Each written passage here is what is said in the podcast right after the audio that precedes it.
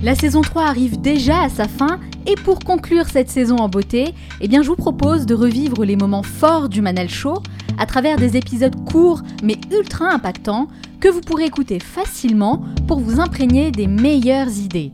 Durant ces 30 prochains jours, je diffuserai chaque matin une capsule inspirante extraite de mes meilleures interviews mettant en lumière une idée ou un concept qui a le pouvoir de changer votre façon de penser, de vivre et de travailler, toujours dans le but de vous inspirer à devenir la meilleure version de vous-même. De mon côté, sachez que je travaille actuellement sur un tout nouveau projet, un projet top secret qui verra le jour en septembre 2020 et qui sera uniquement destiné aux membres du club privé. Tout ce que je peux vous dire aujourd'hui, c'est que ce concept est totalement différent de ce que j'ai pu vous proposer jusqu'à maintenant, aussi bien sur le fond que sur la forme, puisque je vous accompagnerai au quotidien, sous un tout nouveau format, avec l'objectif d'apprendre quelque chose de nouveau chaque jour. Pour être sûr de ne rien manquer et faire partie des premiers à recevoir toutes les infos exclusives, abonnez-vous dès maintenant sur le site lemanalshow.com. Dès votre inscription, vous recevrez un message de ma part avec la première étape pour démarrer ensemble cette nouvelle aventure.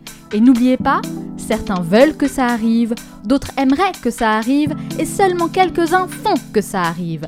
Cet épisode dure entre 5 et 10 minutes, alors soyez bien attentifs et faites partie de ceux qui font que ça arrive. Passez à l'action. L'expérience, c'est ce que je dis dans le bouquin, devient, et enfin, l'expérience et l'expertise deviennent des handicaps face à la disruption parce que vous développez des œillères. On a tous fait cette expérience. Souvent, on appelle un expert dans quoi que ce soit pour un avis, un conseil, ce qu'on veut, et ils nous, dit disent toujours Ah non, non, c'est pas possible, ça marche pas, on, fait pas comme ça, ça coûte trop cher, etc. Alors que chez Elon Musk, c'est déjà en prototype, ça sort dans 6 mois et c'est fait avec 10 fois moins de ressources. Comment ça se fait Parce qu'ils ont cette naïveté justement de croire que c'est possible de faire les choses autrement. Du coup, ça les euh, aide peut-être à être un peu plus créatifs et à prendre plus de risques non seulement être plus créatif, mais ce qui est fascinant en fait, c'est sur l'état d'esprit des disrupteurs, c'est que les entreprises traditionnelles, les business traditionnels, considèrent qu'ils sont protégés face au digital, face à la disruption, parce qu'ils maîtrisent leur secteur. A l'inverse, les disrupteurs, je pense au Netflix, Uber, Airbnb, même les patrons comme Jeff Bezos, sont obsédés par la disruption et ils se disent tous les jours, quelqu'un quelque part est en train de nous disrupter. Jeff Bezos répond toujours que quelqu'un va les disrupter. C'est une sorte d'obsession un peu, non? Absolument parce qu'ils savent que c'est ce qu'ils ont fait et que quelqu'un d'autre le fera. Donc ils en sont, ils en sont convaincus. Donc ils remettent tous les jours en question. Absolument. Vous, voyez, vous avez le patron de Netflix, par exemple, qui a déjà fait une première disruption en, faisant de Netflix une plateforme de streaming, alors qu'avant ils envoyaient des DVD par la poste. Là, il est allé encore plus loin, il a dit on va se faire disrupter dans le futur par l'industrie pharmaceutique. Vous savez pourquoi? Il a dit on ne regardera plus des films, demain on ira dans le film. Et il pensait pas à la réalité virtuelle ou augmentée il pensait à des drogues hallucinogènes comme les champignons, le LSD, ces choses-là, mais de manière euh, totalement légale, euh, validée par les autorités, enfin quelque chose vraiment de, de sain, pas d'illégal, mais qui viendrait peut-être de l'industrie pharmaceutique. Vous voyez l'état d'esprit de ces disrupteurs? Mais en fait, ils sont tellement dedans. Eux-mêmes font déjà beaucoup de disruption, donc du coup, euh, ils s'imaginent que tout le monde en fait aussi autour d'eux. Absolument. Ça les pousse à être beaucoup plus créatifs et compétitifs aussi. Et à se dire surtout, que personne n'est indispensable face à la disruption, que ça sert à rien de se protéger, mais qu'il faut au contraire se saborder soi-même. Sinon, c'est quelqu'un d'autre qui va le faire à votre place et qui va vous tuer.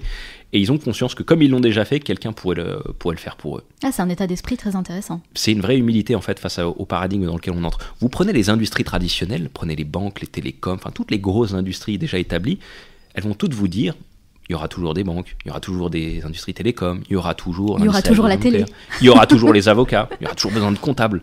Alors que disrupteurs vous disent non, non, on n'est pas indispensable et on sait que quelqu'un va nous rendre obsolètes dans cette période de disruption. Ils sont très peu quand même à réfléchir comme ça, non? C'est deux états d'esprit différents. C'est vraiment ceux de, des industries traditionnelles qui veulent absolument conserver l'ancien monde en se protégeant avec le digital, et les disrupteurs qui veulent casser le monde dans lequel ils sont, même leur rentabilité, leurs actifs, en inventant d'autres choses. Ils se sabordent en permanence. Donc si j'ai bien compris, en gros, la plus mauvaise personne pour disrupter le marché de la baguette en France, ben, finalement, ce serait un boulanger. Absolument. Mais de la même manière que les plus mauvais pour disrupter la comptabilité, c'est les comptables, ou le droit, les avocats. Ça vient toujours de l'extérieur. La bonne nouvelle, c'est que comme on est tous experts en quelque chose, on peut s'amuser à essayer de disrupter une autre industrie, parce qu'on n'a pas encore ces œillères. Donc chacun d'autre niveau, on peut être disrupteur? C'est difficile à dire, parce que le problème de la disruption, c'est que ça exige une prise de risque considérable. Mm. Et moi, j'ai tendance à penser, et c'est surtout vrai euh, en France, qu'on n'aime pas prendre des risques. C'est notre gros problème en France et c'est mon gros combat, c'est qu'on forme une élite éduquée brillante mais trouillarde qui c'est deviennent cadres dans les entreprises, qui deviennent consultants, alors qu'on devrait avoir des entrepreneurs, ceux qui prennent le risque. On a du mal avec les changements. Absolument. D'ailleurs, vous dites quelque chose de très intéressant par rapport à ça euh, en ce qui concerne l'école. Vous remettiez un petit peu en question l'éducation à l'école, parce que selon vous, il faudrait nous apprendre à devenir entrepreneurs. Absolument. C'est, selon moi, la clé, c'est, c'est vraiment le niveau de risque à l'école. On n'arrête pas de dire euh, en France, il faut mettre le paquet sur l'éducation. C'est vrai qu'on pourrait monter le niveau moyen d'éducation, ça serait très bien, mais selon moi, c'est pas ça le problème. On a une élite éduquée excellente en France, parmi la meilleure au monde. C'est le niveau moyen d'éducation qui est pas bon dans les classements. Le problème, c'est que notre élite éduquée, qu'est-ce qu'elle fait? Elle devient cadre dans les grandes entreprises ou consultant. Elle devient des- elles deviennent d'excellents gestionnaires Hmm. alors qu'en fait on aurait besoin d'entrepreneurs. Le gestionnaire, il optimise l'existant, La- il cherche la performance, mais il garde le- l'existant tel quel. Le disrupteur, l'entrepreneur, il veut rendre les règles obsolètes, il veut péter le système actuel pour en inventer un autre. Et ça, ça existe de la prise de risque et ça se fait dès l'école. Et d'ailleurs, quand on regarde bien, les plus grands disrupteurs viennent des États-Unis. Alors, qu'est-ce qui se passe là-bas? C'est quoi la différence entre les USA et la France? Ils ont une culture déjà très différente euh, sur la version au risque à l'école. Bah, vous savez, en France, on se tait, on écoute le prof, on lève la main, on n'a pas le droit de se tromper, on est méprisé si on se trompe, et puis on est, on est stigmatisé comme celui qui s'est trompé. Aux États-Unis, c'est l'inverse. Tous les lundis, vous allez devant la classe raconter votre week-end à tout le monde. Ils ont une habitude de la prise de parole en public. Ils font une erreur, on- les encourage, on les, on les cheer up tout le temps. C'est une culture très différente. Du coup, ils ont peur de rien, quitte à se ridiculiser, mais à prendre des risques. Ils n'ont pas peur de ça aux États-Unis. Nous, on est des trouillards en France. On forme des gens très brillants pour leur apprendre à respecter les règles.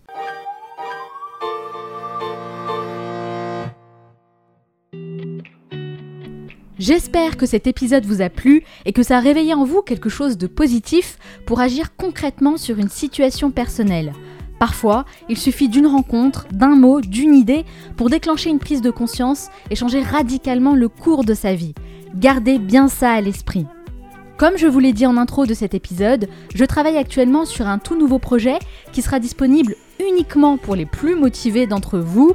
Et ça, c'est un point sur lequel j'insiste vraiment, parce que si je déploie autant d'énergie, c'est pour accompagner uniquement les personnes qui sont dans la même démarche que moi. Donc, les curieux et les curieuses, passez votre chemin, clairement, ce n'est pas fait pour vous.